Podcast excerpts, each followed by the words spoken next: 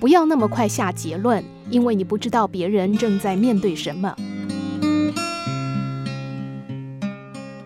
一位医生在接到紧急手术的电话之后，以最快的速度赶到医院，并且用最快的速度换上了手术服。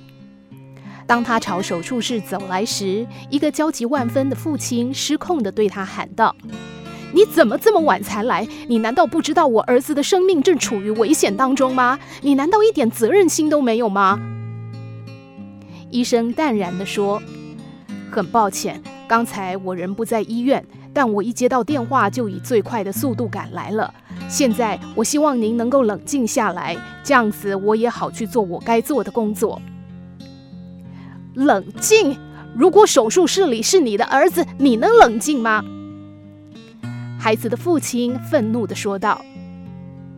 医生又淡淡地回答：“医生是不能够延长生命的，我们只能在神的恩典下尽力而为。请为你的孩子祷告吧。”男孩的父亲接着说：“只有当人漠不关心的时候，才会说这种话。”几个小时之后，手术顺利完成。医生高兴地走出来，对男孩的父亲说：“谢天谢地，手术很顺利，您的儿子得救了。”然而，还没有等到男孩的父亲回话，医生就匆匆离去了，并且说：“如果有问题的话，你可以问护士。”这个父亲对护士愤愤不平地说：“他怎么如此傲慢，连我问问儿子的状况这几分钟的时间都不给我？”护士的眼泪一下子就流了出来。他说道：“这个医生的儿子昨天在一次交通事故当中走了。当我们叫他来为你儿子做手术的时候，他正在要去墓地的路上。现在他救活了您的儿子，是要赶去完成他儿子的葬礼。”